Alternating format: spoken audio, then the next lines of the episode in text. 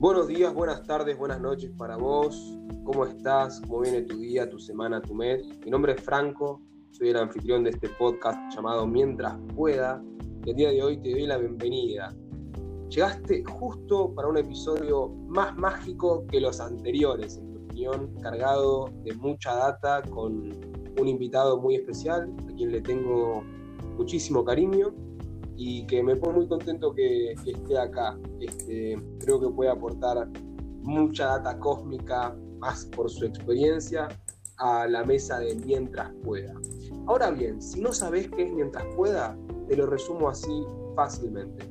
Mientras pueda es un podcast dedicado a temáticas abarcativas, holísticas y demás, pero la idea es que ningún bocadillo se quede afuera del banquete de mientras pueda.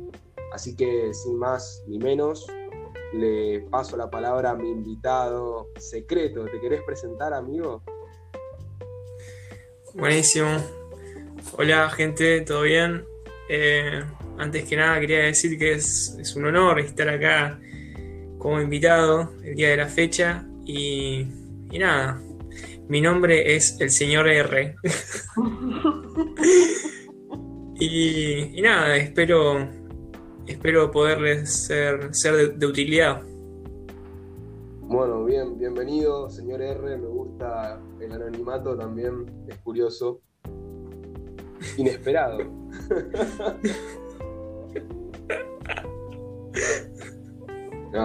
pero bueno, este, ¿cómo estás vos, amigo? Muy bien, guacho. Tuvo un día estupendo. Qué lindo, qué lindo. Entonces, esa data viene cargadita de buenas vibras me gusta. Sí, exactamente, va por ese lado. Bien, este, bueno, em, el día de hoy estamos directamente para el episodio número 2 llamado Experiencias psicodélicas, anécdotas psicodélicas. Eh, es un, eh, un, episodio curioso, porque bueno, es, es un mundo muy grande me parece, pero creo que está bueno empezar por, describir qué, son las experiencias psicodélicas. ¿Querés contar un poco qué son para vos las experiencias psicodélicas? Buenísimo. Nada, eh, yo creo que antes que nada me gustaría decir que una experiencia psicodélica es una experiencia sumamente propia. Em, no es como una experiencia eh, con otro tipo de drogas, como ya puede, puede ser el alcohol o u otro tipo de drogas, sino que tiene mucho que ver con las condiciones eh, que trae el sujeto específico que, va a consumir la droga. Y no solamente eso, sino con, eh, con algo relacionado al set and setting, que me parece un genial momento para hablar de eso. No sé si qué decís vos, Frankie. Em, sí, bueno, me parece que, es un, buen camino para arrancar porque da, la entrada a otro tema por el cual preguntaron. Para el día de hoy hubo varias preguntas. No sé si vamos a poder responderlas todas eh, porque fueron muchas, pero está bueno.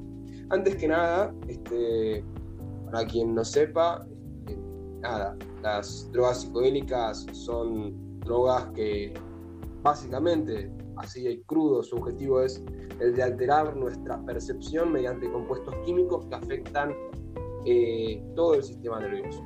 Eh, son experiencias muy locas las que se obtienen y cuando hablamos de afectar la percepción, hablamos de que nuestra realidad cambia totalmente.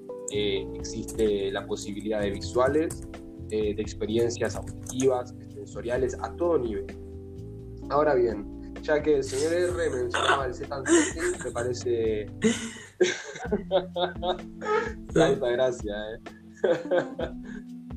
eh. me parece un buen momento para el Buenísimo. El Z setting creo que está bueno que lo podamos definir en, en palabras simples. Yo siempre defino el Z setting básicamente como el escenario y el ambiente sobre el cual se lleva a cabo la experiencia. Sí. Em, sí, y quería, quería destacar algo eh, antes de continuar con eso, que es que... Eh, ¿Se escucha? Sí, sí. Eh, quería destacar que muchas veces se los llama alucinógenos cuando no son alucinógenos. Eh, por, por, lo menos en los psicodélicos clásicos, que, que son eh, la psilocibina con, con, los hongos, después el LSD y el DMT con la ayahuasca o también algún que otro sapito que tiene DMT. La mescalina. Y la, cambo, cambo, mescalina. Igualmente esos son, no sé si tan tradicionales, creo que podemos decir que los básicos o el de fácil acceso es eh, el LSD y los, y los sí, y, te podrías estirar también hasta DMT, DMT también puedes conseguir, pero bueno, mescalina ya es más difícil. Pasa que, que, DMT a mí me parece que no entra en los clásicos porque, o sea, no considero que sea una experiencia para principiantes, ah. ¿entendés? Yo no sería tipo mi escalera. No, olvídate, no, ni, en pedo. pero. pero bueno, es como, es como los más conocidos, ¿viste? Los, típicos.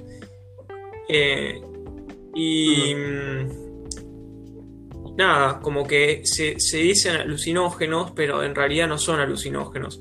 Como que vos en ningún momento de la experiencia eh, vas a estar alucinando cosas en el sentido de que vas a estar viendo cosas que vos no sepas que son causadas por la experiencia. En cambio, eh, con otras drogas, sí, podés llegar a alucinar cosas, eh, podés llegar a ver cosas que vos no se las atribuyas a la experiencia. Y eso puede pasar con el floripondio, por ejemplo. Em, claro, em, eh, creo que la mejor definición o lo que los diferencia es que no provocan un delirio. El delirio es lo que, hace esa diferenciación donde de repente no hay una línea entre lo real o lo no real y lo que es parte de la experiencia y aquello que no. Sí, boludo. Igual te digo que en base a la experiencia propia. Tal vez no, tipo, no, no estoy tan, seguro de lo que dije, guacho. Pero bueno, ya le iremos hablando. Para no irnos tantos por las ramas. Sí, obvio, despreocupate, amigo, esto es recién empezando. Este, pero para no irnos tantos por las ramas, me gustaría eh, tirar este, este centro, ya que mencionaste el set and setting, que es el set and setting es esencial a la hora de tripear. ¿Y por qué es esto? Porque generalmente las condiciones del set and setting influyen en la experiencia a nivel de que pueden mejorar o empeorar la experiencia. En el sentido de que por ahí muchas veces lo que se evita o lo que intenta, se intenta que no ocurra con un buen set and setting es un mal flash, como se le suele mm. decir. Eh, sí, sí, totalmente. Eh, bueno, el, hay del set, del set and setting, como vos dijiste, uno es eh, dónde estás, dónde estás y con quién estás. y el otro tiene que ver con vos, tipo, quién sos vos básicamente y tu historia, y cuál estás mambeando en ese momento básicamente. Y, nada, esas cosas son esenciales para el viaje que vas a tener. Y un viaje psicodélico. Yo, yo uso bastante la palabra psicodélico y lo uso como una como sinónimo de una palabra impredecible. Como que si hubiese una máquina que se llame la máquina psicodélica, sería una máquina en la que vos ingresás algo y no sabes qué carajo sale. Tipo, puede salir cualquier cosa. Realmente. nada. Sí, totalmente. Creo que es una característica importantísima de las experiencias psicodélicas. Y es que no, no existe el A más B igual C en la experiencia psicodélica, A más B puede ser igual a búho. Olvídate, las cosas son eh, raras ahí, boludo. No existen leyes. Sí. Totalmente. Em, Sabes que hubo una pregunta que llegó al Instagram del podcast, que, que es Mientras Pueda Podcast. Estamos en Instagram, si quieren el follow ahí. Em, una de las preguntas es cuál es nuestra opinión acerca del, tema mal flash y lo desconocido. Buenísimo. Eh, a mí me gustaría empezar remarcando que, al menos creo que en esto coincidimos, que es que el mal flash es una experiencia necesaria para conocerse, eh, para conocerse en lo desconocido. Uh, tremendo, tremendo, Frankie, sí, totalmente. Em, sí, concuerdo totalmente con vos, boludo. Y yo creo que no hay, no hay tal cosa como, como un mal flash. Em, no hay tal cosa como... Un mal flash se mantiene como mal flash siempre y cuando no se, no se integre. Eh, si vos con, ese mal viaje lo, le sacás provecho, puede ser la experiencia más transformadora de tu vida, tranquilamente. Realmente, pero esto tipo no, mm. no es cosa menor. Eh, ya algunos sabrá que el famoso chaboncito de Apple califica como un a, a, un viaje del SD que tuvo como una de las tres experiencias más transformadas de su vida. Y eso es para... Sebastián Trabajo. Hijo de puta. Y ese mismo. Nada, como que posta. Lo del mal, lo mal flash. Eh, sí. O sea, vos nunca vas a saber si vas a tener un mal flash, pero. Pero es esto, como que no, no existe el mal flash en realidad, sino que son cosas que, por así decirlo, que la sustancia te está invitando a que veas. sí, Sí, sí, totalmente. Además creo que tanto vos como yo hemos tenido experiencias muy intensas y creo que lo más interesante del mal flash, entre comillas, es neutralizar em, los juicios acerca de lo que está ocurriendo y mirar cara a cara al mal flash. Sí. Em, creo que eso es lo que hace tan enriquecedor el mal flash. Em, la capacidad de salir de ese instinto de querer huir y evitar el mal flash y abrazarlo para ver exactamente esto que muestra. Creo que ahí es donde recae el gran poder de sanación de un montón de estos psicodélicos. Sí, amigo. Em, Yo, a mí me gustaría destacar esto, que es, ah, ah bueno, además del set and setting, hay otra cosa que es determinante a la hora de una experiencia psicodélica, que es la dosis.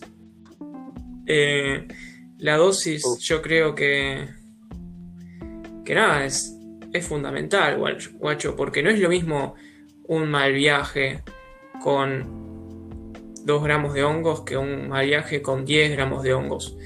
Eh, porque como que está muy bueno esto de esta, como podés, si vos sos una persona que practica meditación y sos una persona que practica la observación de los diferentes pensamientos y sentimientos que, van transcurriendo en tu vida, obviamente que vas a tener más herramientas para cuando estés navegando en un mal flash. Pero llega cierta dosis que ya no eso ni siquiera va a importar. Eso es lo. Y voy a, voy a atreverme a dar esta opinión y ah, bueno, quiero destacar, volver a destacar que esto es una experiencia tipo. es una opinión totalmente subjetiva. Y te pueda pasar a vos que te mandes 40 gramos de hongos y que la pases joya.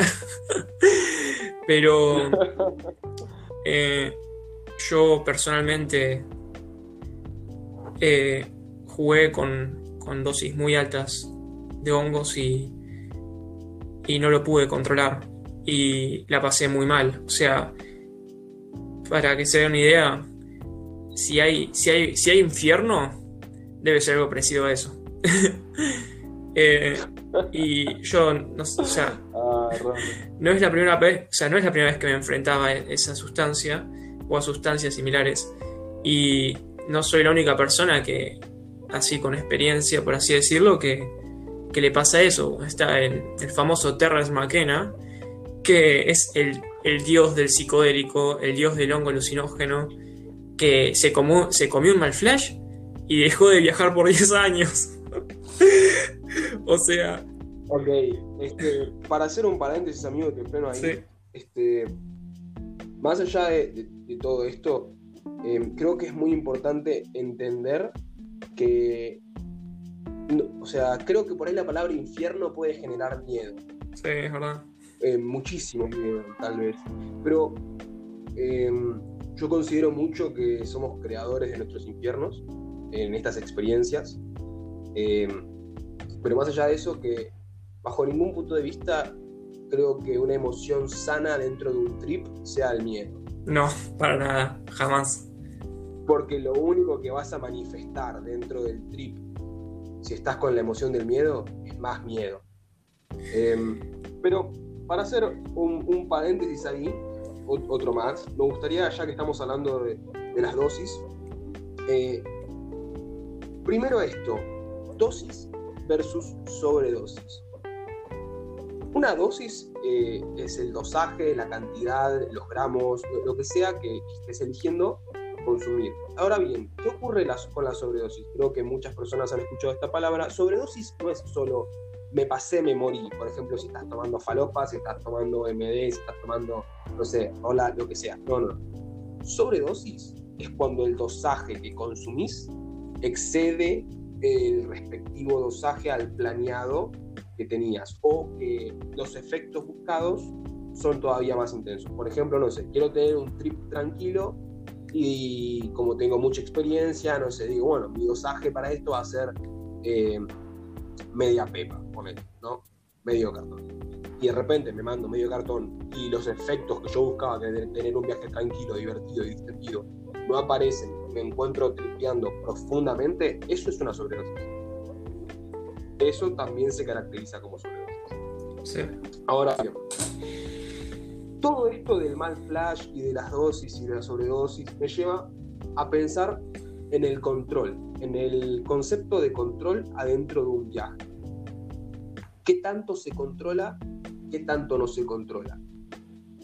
Em, bueno, bien hemos hablado de esto nosotros, pero yo siento que muchas veces el control es el enemigo del viaje. ¿Por qué digo esto? Porque en los viajes em, hay veces en las cuales no tenés el control. Y creo que lo, paradójico o lo dicotómico del control es que un estado de total control sería saber fluir teniendo las riendas, como también el saber fluir soltándolas. Em, ¿Qué opinas vos de esto, amigo? Sí, amigo. Em, nada, como que me remito de nuevo al tema de, la dosis en ese caso, eh, para mencionar que o sea, la pérdida de control que uno experimenta aumenta con la dosis, ¿no? Eh, y creo que si uno decide exponerse a estas experiencias, creo que es bastante importante hacerlo de a poco, tipo, como sentir esto de que hay cosas que se te salen de tu control puede llegar a puede no llegar a ser placentero si nunca antes lo sentiste. Em, y sí, totalmente. Em, llega un momento. Eh, esto, esto es igualmente en dosis altas, ¿viste? Porque si vos, vos te mandás, no sé, un cuarto de pepa, media pepa, o no sé, un gramo de hongos es, o sea, el control que vas a perder no, no te va a generar ningún inconveniente. Pero eh, sí, concuerdo con vos en que, em, que nada, que hay que saber que uno se esté exponiendo a este factor que es la alteración de la conciencia y que van a pasar cosas raras. cosas raras, totalmente. Es un terreno muy, muy raro. La conciencia es un terreno muy raro, porque no hay que dejar de lado que no es que este terreno del cual estamos hablando es es un terreno en una estancia en Chubut. Mm. Es el propio terreno de tu propia conciencia que realmente es, es como algo infinito. Eh, Totalmente, Frankie. no solo estás jugando con lo que. Es que yo siento que esto pasa muy por alto, pero no solo estás jugando con aquello que sabes y aquello que sabes que no sabes. Estás jugando con lo que ni siquiera sabes que no sabes. Amigo, no tenés idea con lo que estás jugando. eso es. Como, No tenés idea. que, pero sigue siendo propio, sigue siendo dentro de vos. Totalmente. dentro de tu conciencia, entre comillas, podríamos decir. De tu inconsciente en ese caso ya sería. Claro, este, e- es que experimentamos justamente la unión entre la conciencia y la inconsciencia, y la inconsciencia que justamente hace un todo. Eh, sin meterme mucho en, en mi visión holística de esto, pero bueno, creo que es por eso que muchas veces hay conexión con el todo. ¿Sabes qué? Esa es otra de las preguntas. Eh, hayan preguntado alguna anécdota en la cual hayamos sentido conexión con el todo, con Dios, con la iluminación, etcétera. Sí. Es muy gracioso porque yo tengo una lista larga de esos viajes, pero yo siento que esto se da, o sea, si tengo que poner una teorización de por qué se da esto, creo que es justamente por esto, porque desaparece la puerta entre el consciente y lo inconsciente. Es decir, pasan a ser uno. Y cuando eso ocurre, estás dentro del todo. Em, creo que por eso es que se da la conexión y un entendimiento más profundo de otras cosas. Em, sí, amigo. Mira, yo tal vez sueno. No sé, la verdad es que no sé cómo estoy sonando, pero quiero remarcar también que las experiencias que se pueden tener con, con psicodélicos no tienen precio. Realmente, eh, los hongos crecen en los árboles, tipo, en los árboles iba a decir, no cre- Algunos sí, igual, pero Sí. los, los hongos crecen en la tierra, pero si no crecieran en la tierra y existiese una sustancia que genera estos efectos, sería, va- valdría millones y millones de dólares, boludo. Posta que, o sea, no hay, no hay cosa que, que te, te haga pasar una experiencia de esa forma, guacho. Em, y Mm. di- diciendo esto y diciendo que es invaluable y que ninguna de mis experiencias psicodélicas me, me arrepiento, yo te voy a decir que esto de la conexión con el todo, cuando yo la experimenté más que nunca, eh, no fue tan romántica como, como, la, me la, como me la había imaginado. cuando, eh, cuando me di cuenta que estaba viviendo esto que la gente suele describir como la conexión con el todo, eh, yo había dejado de ser una persona. Y eh, me acuerdo que ya yo no me sentía una persona. Y es una, es un- es una sensación intransferible, pero eso es cuando me sentí parte del todo. Y la, la muerte y la vida habían dejado de tener sentido ya, boludo. Era, era todo. es que yo creo que esas experiencias son, como vos decís, intransferibles, más que nada porque el lenguaje no las abarca, creo yo. Mm. Pero es que yo creo que eso es lo que conlleva ser el todo. No, no sé si podés ser el todo solo siendo una persona. Em, y haciendo un paréntesis, yo he tenido experiencias en las cuales he conectado con, con el todo, una experiencia nirvanesca, podríamos decir, eh, tanto meditando como, por ejemplo, con la exposición al frío. Siempre Sí. tengo esa sensación, es como que desaparezco, no soy persona, no soy conciencia, pero estoy y no estoy. Es como que hay muchas cosas que de repente dejan de tener sentido y dejan de existir. Pero está bueno eso. Totalmente. Eh, sí, con, también con experiencias de meditación también podés llegar a ese estado. O sea, tal vez de forma diferente, pero se puede. Sí, totalmente. Eh, algo que, está bueno, que me parece que, que no mencionamos, que, que va muy de la mano con el set and setting, eh, es el trip sitter. Me parece ideal meterlo antes que, que me olvide. Pero para aquellas personas que no sepan ¿Qué es un trip sitter? Básicamente es la persona designada a, cuidar de aquellas personas que esté tripeando. Em, tiene ese trabajo y por lo general es un psiconauta, un psicoexplorador, un psicoviajero experimentado. Y que en ese momento no está viajando. Eso es lo más importante. Sí. Porque si el trip sitter está tripeando, no hay trip sitter. No, claro. Em, pero justamente creo que la característica más importante de un trip sitter es que sea una persona experimentada en, el campo. Sí, para que no te caiga el flash, básicamente, boludo. Ah, también, también. Para que no cometa errores de principiante que pueden no solo arruinarte el flash, sino hacerte pasar de las peores experiencias de tu vida. Sí, sí, sí. Ah, pero bueno, eh, se me viene una anécdota particular acá. Sí, sí. Pará, con Frankie una vez estábamos, eh, estábamos en una. estábamos en una, en un lugar muy oscuro. Y un amigo que que no, que supuestamente estaba ahí para cuidarnos. No, sé, no me acuerdo muy bien cuál era la función en ese momento.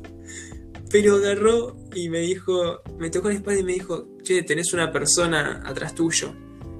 Eso es algo que no te puedes hacer cuando una persona está volando, ¿entendés? Porque la persona puede llegar a ver a alguien en serio y se puede asustar mucho.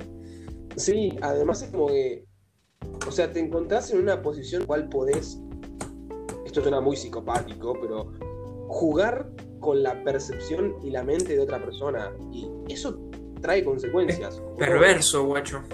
Recontra perverso. No está bueno. Eh, no. Pero nada, este, he tenido esas experiencias desagradables, tripsitters no, no solo no comprometidos con su tarea, sino no capacitados. Y eh, querido, querida oyente, por favor pon atención a esto no tripees si no estás seguro o segura de que tu trip sitter tiene las capacidades como para, el caso, te pueda calmar, ayudar, beneficiar de algún modo. Querido, eh, querido oyente, no tripes cuando, cuando hay gente que hace estupideces al lado tuyo. Eh, cuando no, porque la vas a pasar mal, ¿entendés? Eh, yo creo que es importante remarcar esto. Estas, estas sustancias no son joda, no es un chiste. Eh, no es. depende todo, obviamente, me, vuelvo a, remitir a la dosis, ¿no? Obviamente que en dosis bajas puedes llegar a una fiesta, pero puedes llegar a una, la fiesta, flashear la repiola flashear unos colorcitos lindos, que alguna sensación piola, pero cuando te metes en la real shit, ¿entendés? Eh, las cosas se ponen heavy, ¿entendés? Tipo, no es, no es, no es un, no joda, boludo. Son herramientas que hay que eh. y cómo usarlas. Hay que usarlas con conciencia. Así como tienen un gran poder de sanación, para sanar muchas veces hay que destruir. Y si metiste la pata con el lo más probable es que te veas en la obligación de tener que sanar a la fuerza. Eso, créeme que es una sensación desagradable. Sí, pero, o sea, personalmente yo lo considero, o sea, repiola, si te la, o sea, si vos nunca vas a saber en qué te estás metiendo, ¿entendés? y si supieses en qué te estás metiendo, seguramente no, lo te, no te meterías ahí. Pero, pero antes de meterte, y si estás dispuesto a pasar por ahí para, para sanar ciertas cosas, es muy probable que las sanes. Eh, pero antes vas a tener que pasar por lugares muy turbios. Sí, totalmente. Este, bueno, amigo, ¿sabes qué? Hay muchas preguntas que, hicieron que quiero meter e irme echando, pero una de, de las preguntas era con respecto a ¿qué, ¿en qué creo que me beneficiaron o en qué creemos que nos benefició tripear y en qué creo que nos perjudicó? Eh, hay, quiero hacer una aclaración de entrada así, pum, patada a la temática, que es, si yo no hubiese tripeado nunca, no sería la persona que soy hoy. Y con total respeto, yo estoy totalmente orgulloso de quién soy y amo mucho a la persona que soy hoy. Igualmente, esto no es solo con tripear. Si yo nunca hubiese, no sé, aprendido carpintería, tampoco sería la persona que soy. No importa. Pero me parece muy particular destacar que esto también aplica al campo de los psicodélicos. Ahora sí, amigo, te pregunto, ¿en qué crees que te beneficiaron los psicodélicos y en qué crees que te perjudicaron? Ok. Em, bueno, yo creo que están... Es una pregunta muy difícil, primero que antes que nada, porque, no sé, no, una vez que hiciste las cosas, no sé si te parás a analizar si las hubieses hecho de nuevo porque ya las hiciste, ¿entendés? eh, pero nada, yo realmente no me arrepiento de ninguna experiencia que tuve, porque yo soy una persona sumamente curiosa y las cosas que vi, las cosas que sentí, las cosas que experimenté, o sea, son, ya, ya les dije, son experiencias invaluables. Eh, realmente yo creo que nadie se debería morir sin haber hecho un viaje de 5 gramos, boludo. Eh, pero sí, eh, pero bueno, macho. Bueno, no sé si de 5 gramos, un montón, ¿verdad? conste que 5 gramos es lo que nuestro dios de los psicodélicos, Terrence Marena, llamaba dosis heroica. Sí, de hongos, estamos hablando, de hongos secos de hongos psilocybe no, no cualquier hongo. Amanita muscaria tiene otra cosa y sí te puedes morir de amanita muscaria. amanita muscaria. De los eh, gente, yo sé que muchas personas conocen, la amanita muscaria, por ahí no saben que se llama amanita muscaria, pero es el clásico hongo de Mario Bros, el que es rojo con puntitos blancos. Con eso no se jode. Eh, yo conozco un par de personas que casi se mueren con eso, boludo. Posta. No anden gente, no anden recolectando hongos en la calle y en el campo, porque no hagan eso, guacho. tipo, no se los coman. La aposta es que hay eh. un par de maneras de tomar precauciones para que eso sea totalmente, ah, no totalmente seguro, pero para que eso sea más seguro, pero nunca estás totalmente seguro. Eh, podés tener, no sé, imágenes para comparar con lo que recolectás. Eh, la psilocibina es un, es un químico que cuando se seca el hongo se pone un poco azul, pero no estás nunca con total certeza de si lo que estás a punto de comerte, si lo recolectaste en medio de un monte, es o no lo que vos crees que es. Sí. Eh, bueno, hay otras formas de conseguir, pero no, sé, yo no voy a hablar de eso acá. Eh, bueno, boludo, para Volviendo a la pregunta. Eh, me benefició, sí, me benefició muchísimo. Primero, eh, en darme otra perspectiva y una perspectiva muy, muy potente de la situación que estaba viviendo en ese momento. Eh, y realmente creo que nada, es como esta experiencia que, de riqueza de, de perspectiva, guacho y hay, y de humildad. Pero eh, ser más consciente a la hora de las decisiones que tomamos en este campo. Y una vez que recibimos ese mensaje, que recibimos eso que fuimos a buscar, o por ahí nos sorprendimos, no hace falta volver a llamar, colgar el teléfono, que es lo más difícil igual. Sí, amigo. Eh, me gustaría agregar que, que no es lo mismo con, como con el alcohol. O sea, vos con el alcohol generás tolerancia, pero te puedes poner en pedo todos los días si querés. En cambio, con el hongo no te puedes tripear todos los días. Y con el LSD tampoco. Y, y el LSD y el hongo generan tolerancia mutua también, como que si tripeás de, de ácido y al otro día tratás de tripear de hongo, no vas a poder, no vas a poder con la igual potencia, y al otro día menos. Entonces, vos físicamente no vas a poder tripear de, de psicodélico cinco días seguidos. Pero eh, a lo que se refería Terrence, creo yo, o lo que interpreto yo con esto, lo que dice Frankie, y además que es como los sueños, como que vas a empezar a tener un viaje repetido, con los mismos mensajes, con los mismos patrones. Eh, en estos viajes es muy común lo que se le llama loop. Eh, sos muy famosos, o sea, si no, si no tuviste un loop, realmente eh, tuviste una experiencia psicodélica.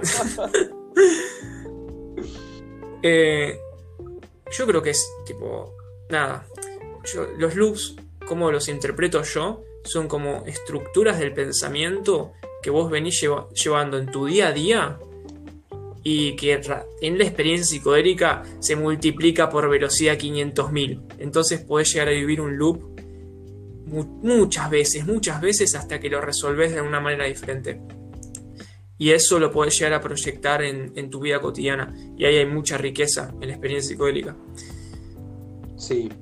Eh, nada, sí, este, está bueno esto. Eh, otra cosa que me parece muy importante mencionar es que así como pasa en los trips, que las lecciones se repiten hasta ser aprendidas, incorporadas, pasadas por el cuerpo, vivenciadas, lo mismo ocurre en el día a día. La diferencia, como dice el señor R, es justamente en esto de, del tiempo. Podés estar cinco minutos que te parecen dos años o 30 vidas.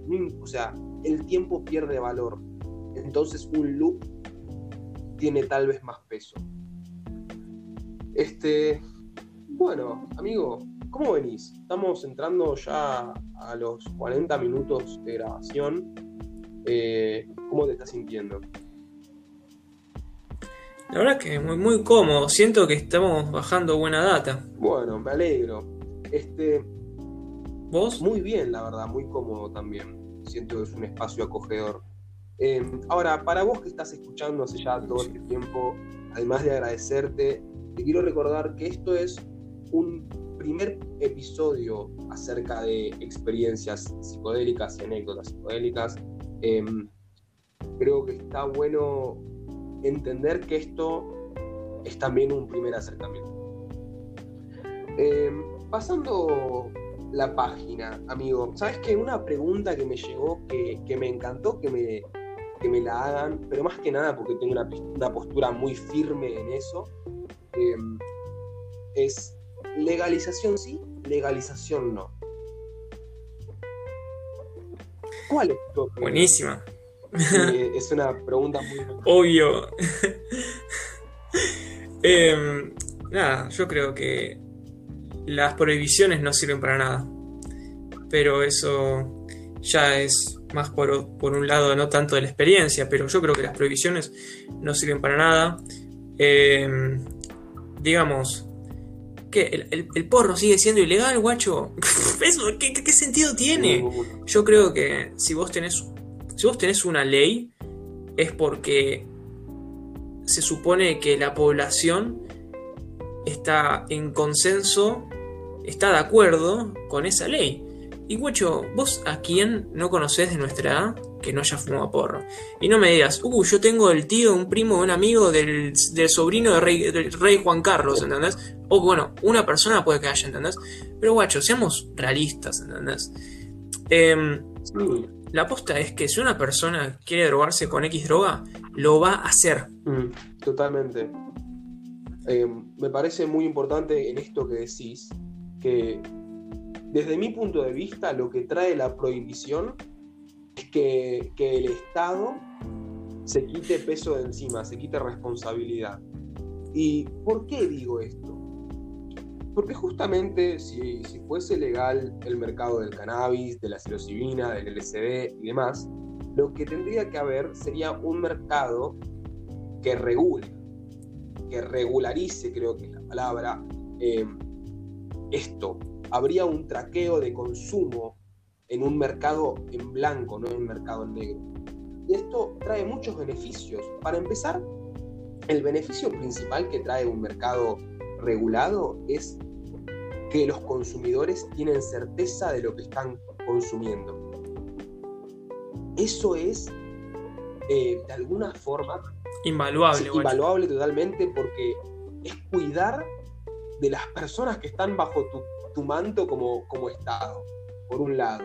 Segundo, se pueden abrir puestos de trabajo, lo vemos claramente en Estados Unidos, eh, con, la, el, marco del cannabis.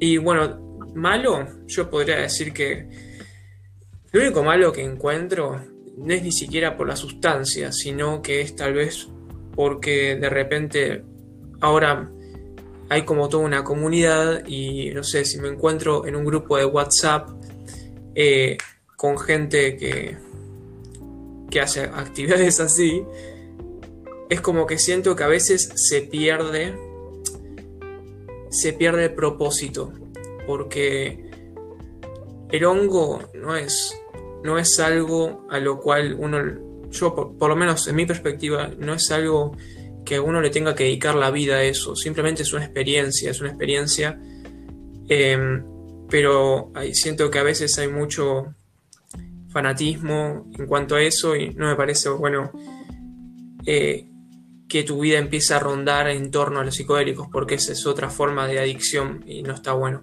Me gusta mucho lo que eh, acabas de decir, amigo. Este, eso es data muy importante. Em, el otro día hablábamos y yo eh, creo que mencionaba esto de que si estás tripeando cinco veces a la semana, hay, hay algo que no está bien. Em, creo que la línea entre el uso consciente y el uso inconsciente de esto es muy delgada a veces. Em, vos mencionabas la frase de, de Terrence, la de colgar el teléfono que básicamente se basa en que una vez que recibiste el mensaje, cuelgues el teléfono. Em, por eso yo creo que es muy importante a la hora de tripear con conciencia, estamos hablando de trips conscientes, tal vez poner un objetivo o, una emoción o algo, a estar a, en tu cuerpo y conscientemente decir, bueno, tal vez me gustaría ir a buscar esto. Puede que no encuentres eso. Oregon hace poco legalizó la psilocibina, una locura. Eh, pero hacen millones y millones en impuestos al año, generan un montón de puestos de trabajo eh, y, el, y el producto no se basa solo en el uso recreativo. Bien sabido es hoy en día que todas estas drogas que se catalogan como totalmente malas tienen un montón de usos para gente que la necesita. Por ejemplo, no sé, gente con esclerosis múltiple en el caso del cannabis. Eh, hay un montón de estudios acerca de cómo la psilocibina puede ayudar a chicos con autismo o la microdosis del LSD. Lo mismo para gente con esquizofrenia, gente con capacidades cognitivas muy deterioradas. O sea... Fran. Sí. Eh, más allá de todo eso que es verdad y es, me parece re importante remarcar que no se están aprovechando un montón de beneficios de estos tipos de drogas eh, por, por, asuntos culturales y legales, me parece que si a una persona se le cantan las pelotas, los ovarios o lo que sea, ¿entendés? Eh, drogarse con lo que quiera, tendrá que poder hacerlo, guacho. Sí. Y no me parece que, que haya alguien que te diga, no, no puedes hacer esto con tu vida. Me parece una locura.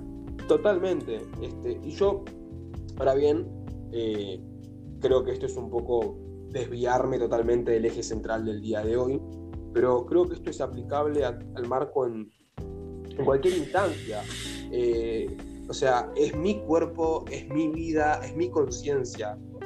Yo pongo las reglas acerca de cómo se juega en mi cuerpo, en mi vida, en mi conciencia. Yo pongo las reglas de que entra o que sale. Y así con todo. Este, pero bueno, nada, creo que es un sistema bastante retrógrado el cual tenemos, pero no estamos acá para hablar de eso. Al menos no hoy. Imagínate si, si, alguien te puede llegar a decir, bueno, imagínate si alguien se come unos hongos y sale a manejar recontra volado y mata a un pibe, ¿entendés? Bueno, te la tomo. Entonces que haya leyes que, que contemplen eso. Eso pasa con el alcohol, por ejemplo, ¿entendés? El alcohol, que es una droga infinitamente más peligrosa que el hongo, eh, se regula de esa forma, boludo. Sí, pero más allá de eso voy a hacer dos aclaraciones, que me parece, la primera es, el alcohol tiene tasa de mortalidad, el cannabis no. Básico para esa gente que sale con la comparación del alcohol. Pero por otro lado, más allá de, yo entiendo que, que, situaciones puedan llegar a pasar en las cuales una persona tenga las pelotas o los ovarios para querer manejar de hongos y posiblemente terminar con la muerte de cualquier persona, eh, terminar con la vida de cualquier persona, eh, más que una ley que regule el después, tendría que haber una ley de educación para no llegar a eso. Totalmente.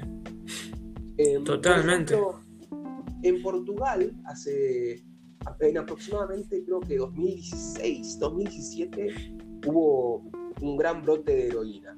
En Portugal son legales un montón de drogas. Eh, cuestión, ¿qué pasó? A que la heroína era legal. Hubo un mercado que se encargaba de dar contención a las personas con adicción a, a heroína. Se, se, encargaba de dar educación.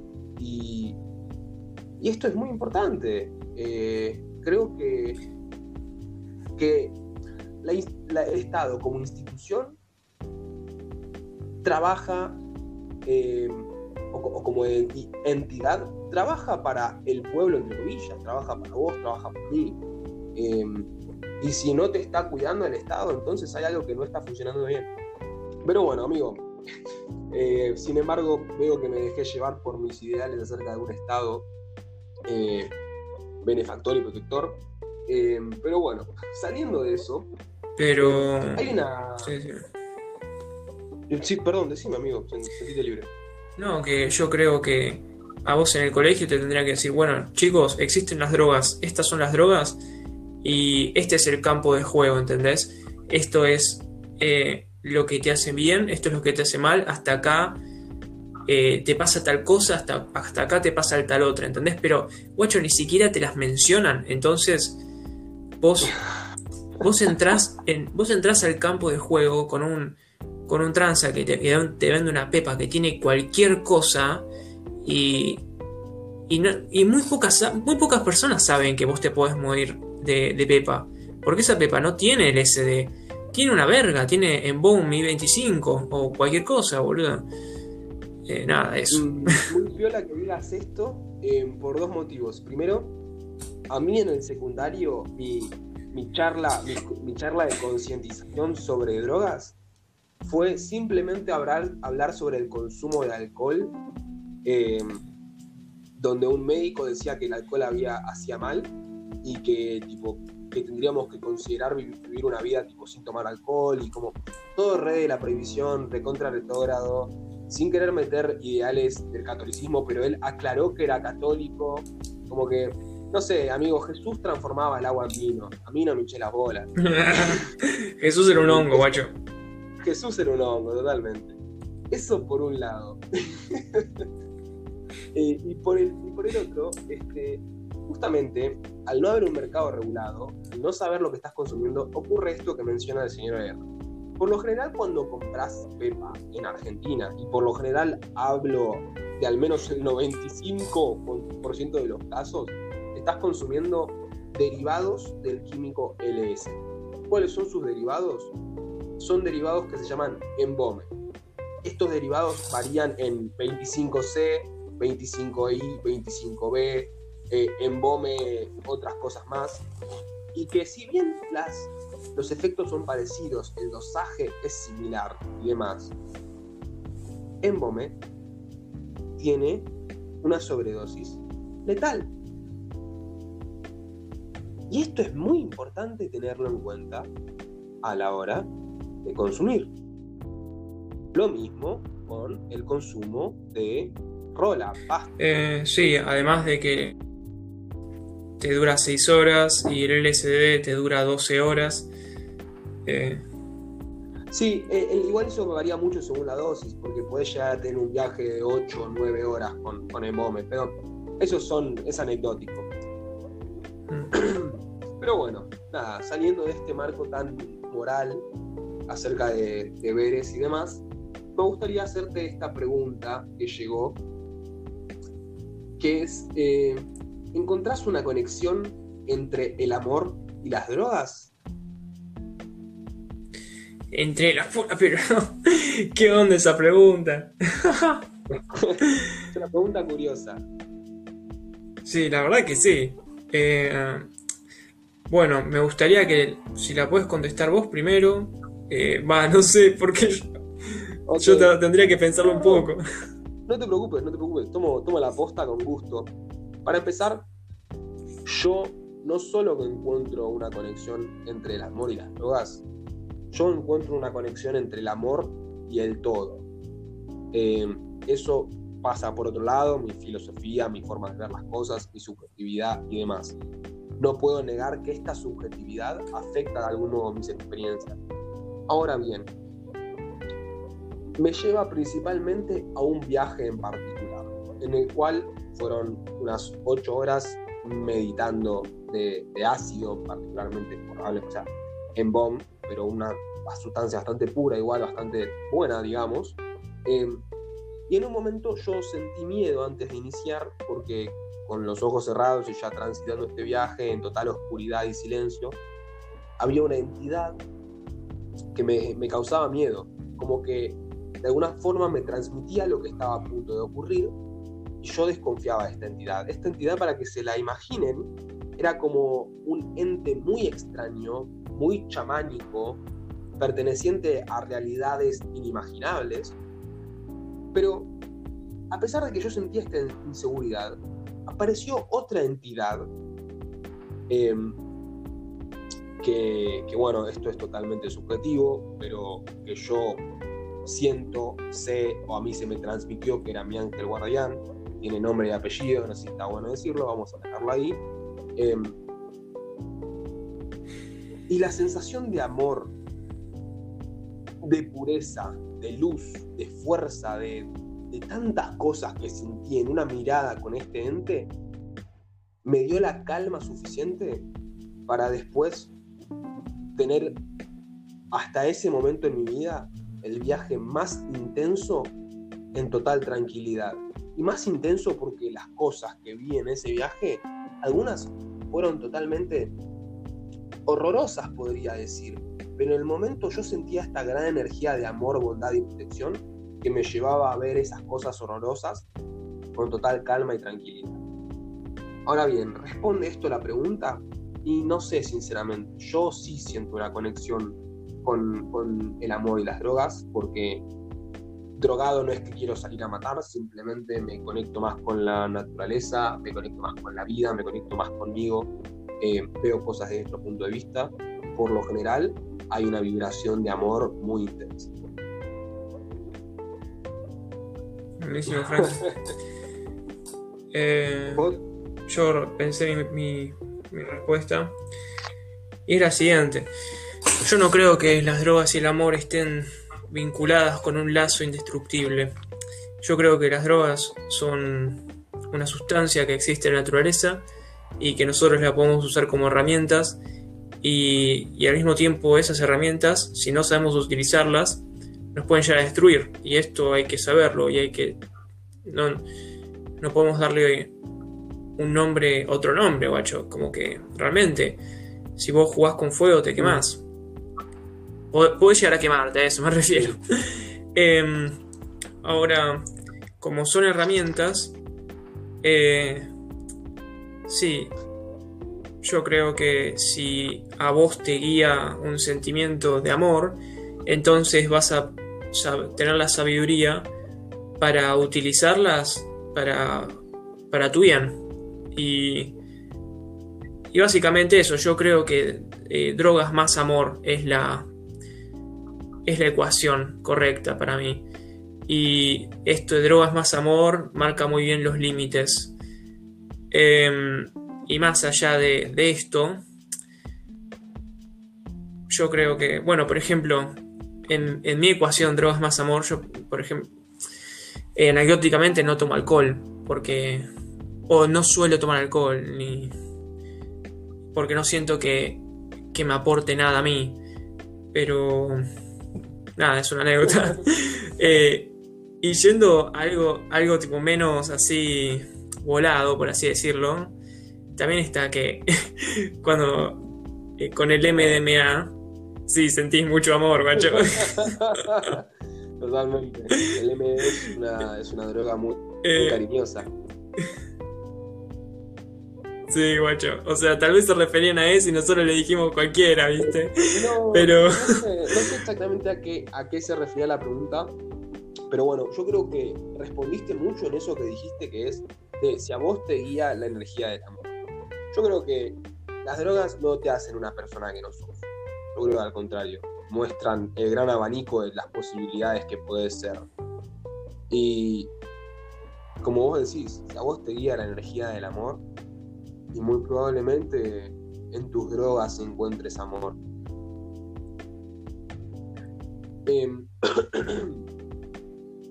ahora bien, amigo, hay dos preguntas que me gustaría tocar este, y ya en unos aproximadamente 10 minutos ir cerrando, tal vez un poco más o menos.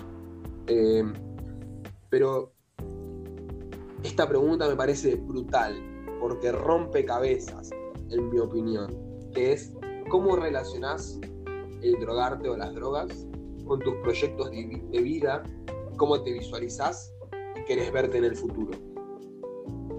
Por si no se entiende, la pregunta es, Sí, es fuerte, es una pregunta fuerte es cómo relacionás drogarte con tu proyección hacia el futuro.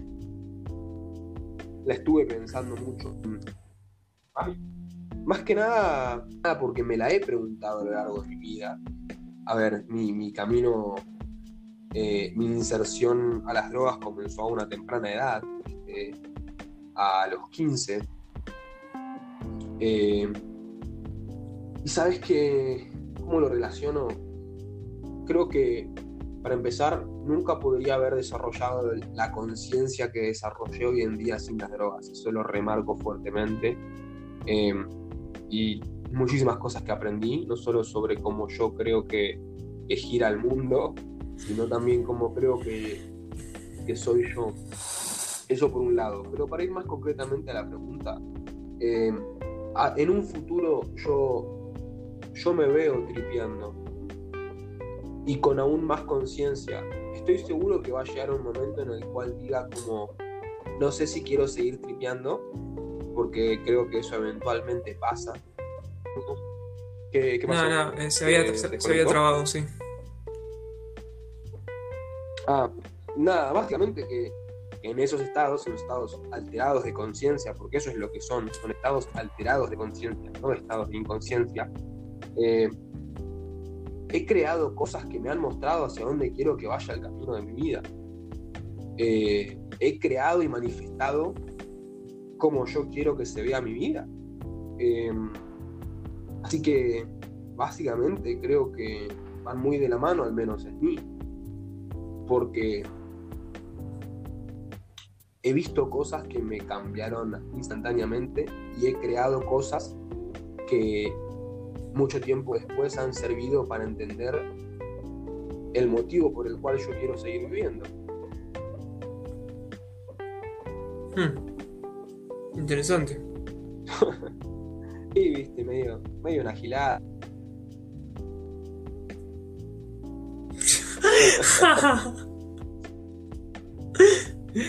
eh, bueno, ¿cómo, ¿cómo es la pregunta, Frankie?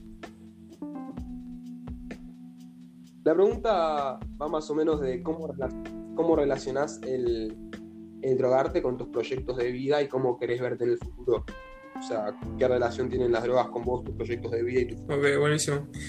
Eh, sí, mira, yo la, verdad es que el objetivo, mi objetivo cuando me drogo nunca es drogarme, no es que yo voy a drogarme, sino que yo voy a... Todo se basa para mí en que seas muy consciente de lo que estás haciendo. Y yo creo que hay una diferencia muy grande entre una persona que no puede controlarse con la heroína, por ejemplo, a una persona que eh, consume hongos alucinógenos. Pero, y además, en realidad depende, todo es el cómo. Perdón, ahí dije cualquier cosa, pero está bueno verlo como ejemplo. Parece el cómo. El cómo, cómo lo consumís, cuál es, cuál es tu objetivo haciendo eso. Em, yo, eh, la verdad es que no, mi vida no, no gira en torno a las drogas y las drogas son para mí una experiencia que ayuda a ver diferentes puntos de vista y enriquecer la experiencia humana y enriquecer la vida. Pero no es más que eso, no es un, no es un Dios y eh, es eso. Y yo creo que en el futuro veré, en el futuro, veré en el futuro si me aporta algo, si, creo que me aporta algo o no.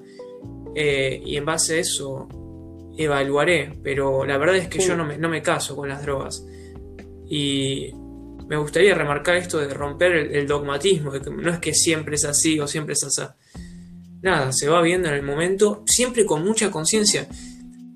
Yo creo que es muy importante saber lo que uno está consumiendo y elegirlo realmente. Y nada, por, ejemplo, no hace falta acá en esto porque, para qué sé yo, hagan lo que quieran, guacho, pero esta es mi forma de manejarme. Yo antes de consumir eh, porro por primera vez, estoy investigando un año para saber bien si lo elegí o no. Eh, y nada, esa es mi forma de relacionarme, siendo muy consciente de lo que estoy haciendo, es eso. Mm. Me parece me parece una buena respuesta, amigo.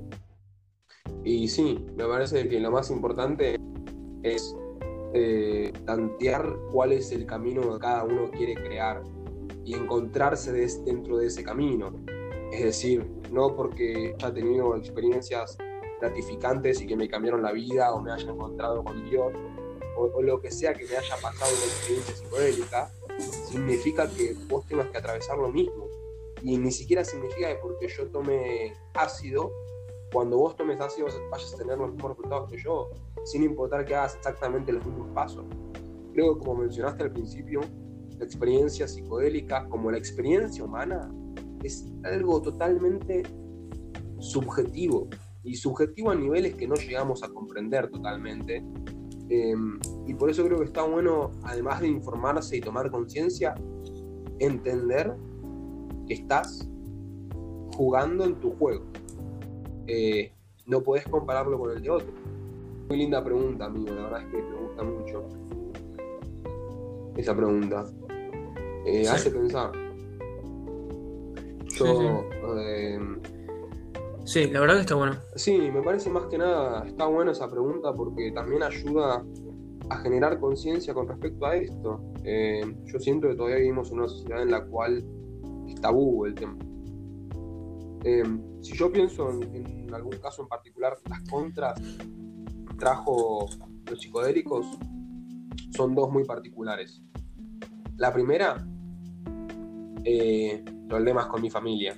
Problemas porque desde su visión no comprenden el por qué, el para qué, no comprenden. Y ante el miedo y tal vez otros prejuicios, eh, deciden chocar conmigo. Si bien yo no comparto, no creo que sea por ahí, son cosas que ocurrieron. Experiencias muy feas, que podrían ser totalmente evitadas con información, con conciencia. Esa es una de las contras. Otra de las contras es que el mal uso de cualquier tipo de droga trae una gran disociación del propio ser de la sociedad, al menos en mi caso.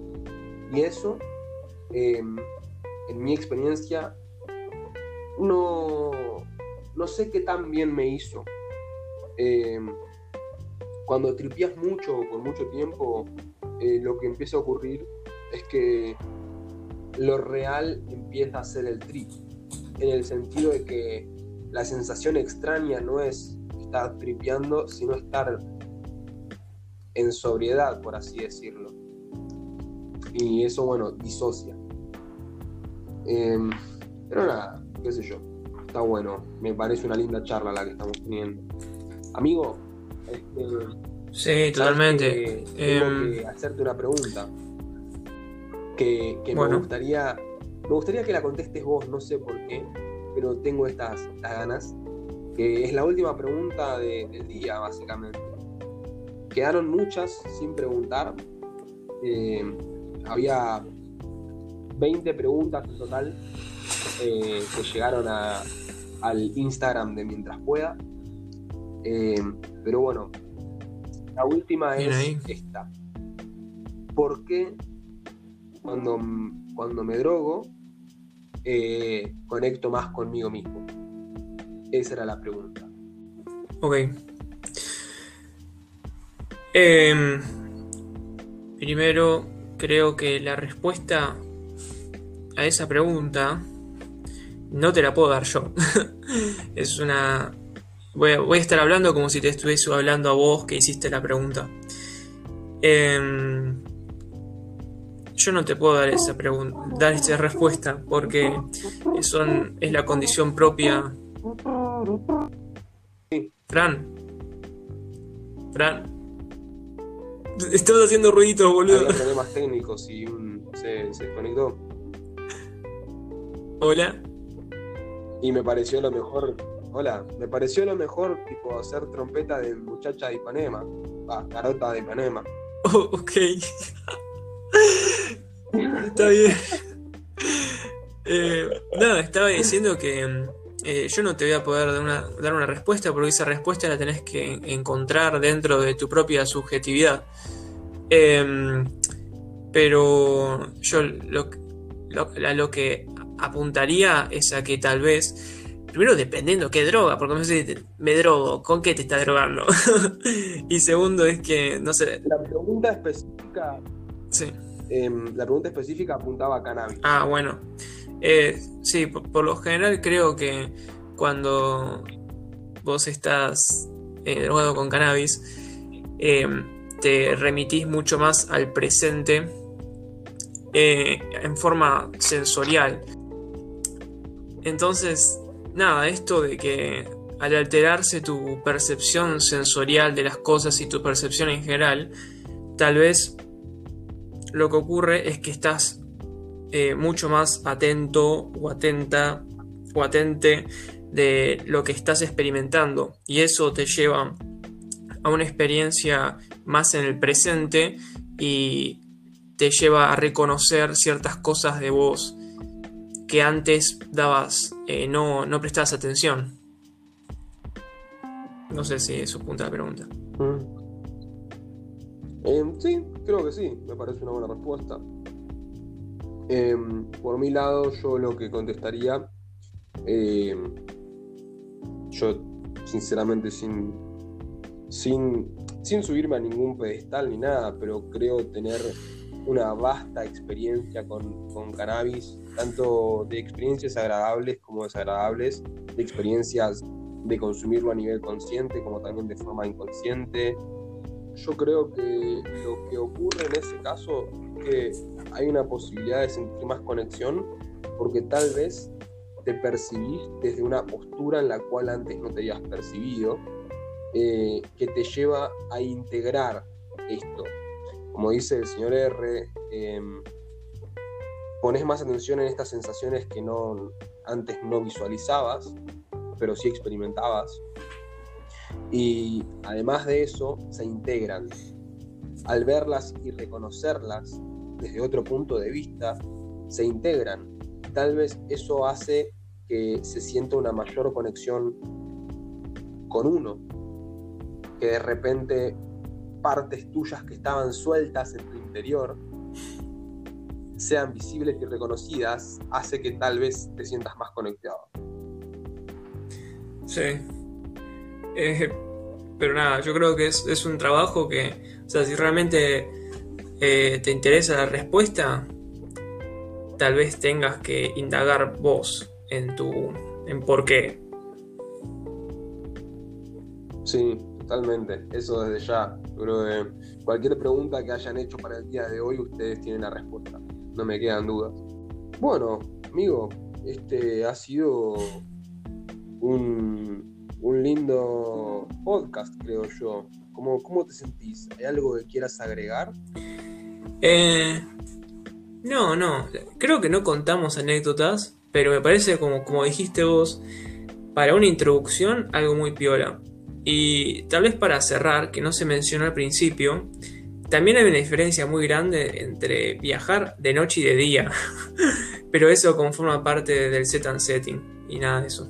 Voy a decir que agradezco mucho ser un invitado acá y, y nada, un abrazo a todos los que escuchen. Bueno, amigo, muchas gracias por, haber participado. La verdad es que me pone muy contento. Eh, vos creo que lo sabés. No, más allá de por si coincidimos o discrepamos, eh, creo que porque hay un, entendimiento. Pero bueno, nada, este, para vos que estás de otro lado escuchando, esto fue el episodio número 2 de Mientras pueda, experiencias psicodélicas. Si llegaste hasta acá, no te olvides de compartir el podcast con todas las personas que quieras compartirlo, nos das una gran mano. Y antes de cerrar, me queda hacer una pregunta casi por inercia, que es, ¿te acordaste de respirar hoy? Tripia con cuidado.